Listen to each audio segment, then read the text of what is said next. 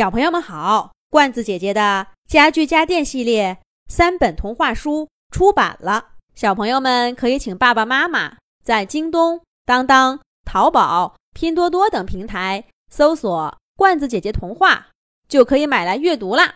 这一集的《动物西游》节目，罐子姐姐继续给小朋友们讲《小兔皮皮和同学们》系列故事《复杂的作业》第四集。五天假期，小刺猬果果的时间全都耗在那张树叶画上了。他常常要妈妈提醒，才能想起吃饭和睡觉。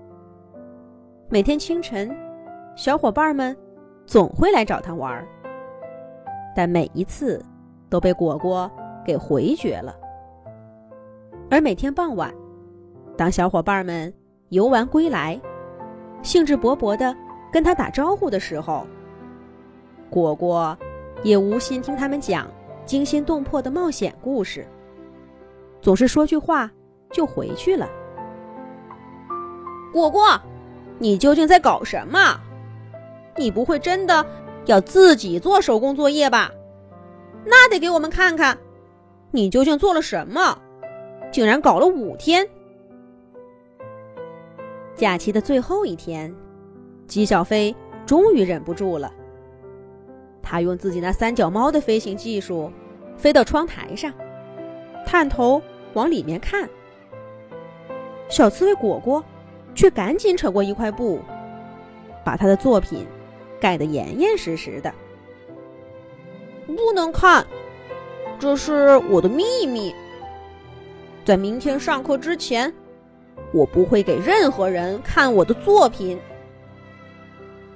果果说的十分坚定，他对爸爸妈妈也是这样。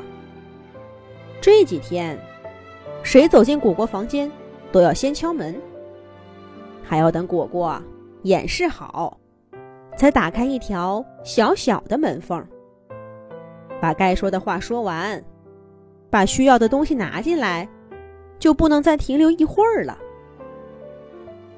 作品就要收工了。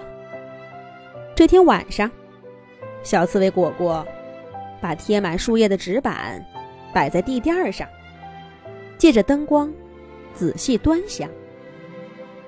他有时候点点头，有时候摇摇头，有时候拿起剪刀在纸背上小心的修剪，有时候思前想后，终于撕下一片树叶。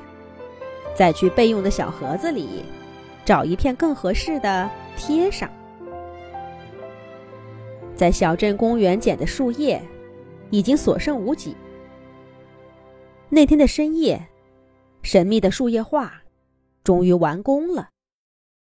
果果躺在床上，伸了个大大的懒腰，脸都没顾上洗，就沉沉的睡着了。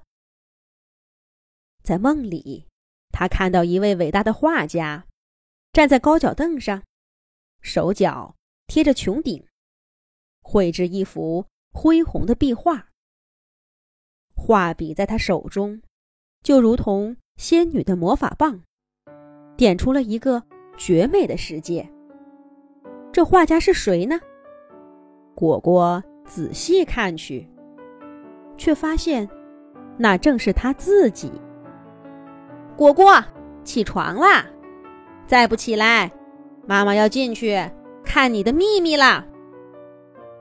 果果一听妈妈要进来，腾的一下从睡梦中跳起来，随便抹了把脸，吃了点东西，又最后看了一眼自己的作品，才小心翼翼的把那张树叶画装进硬纸袋儿，拎着就跑去了学校。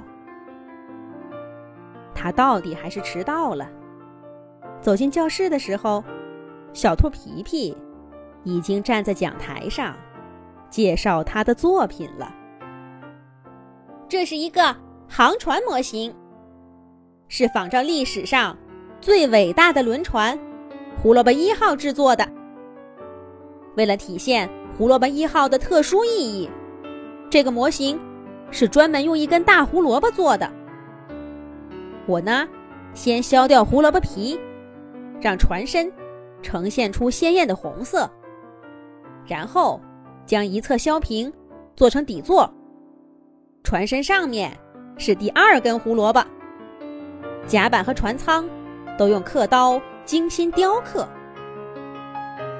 小兔皮皮说的很得意，同学们听的也都认真。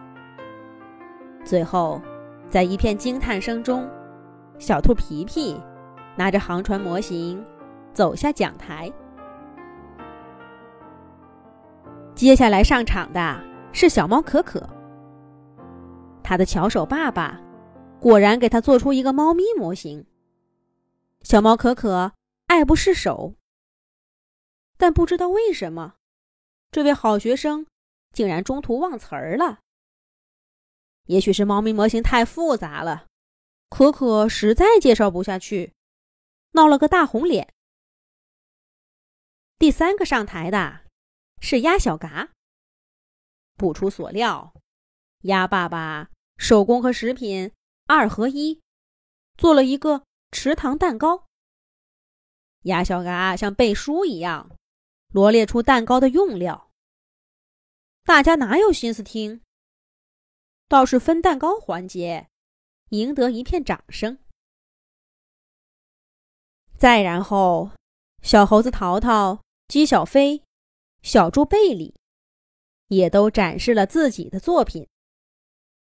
从他们的介绍来看，这些作品都是爸爸妈妈做的，至少。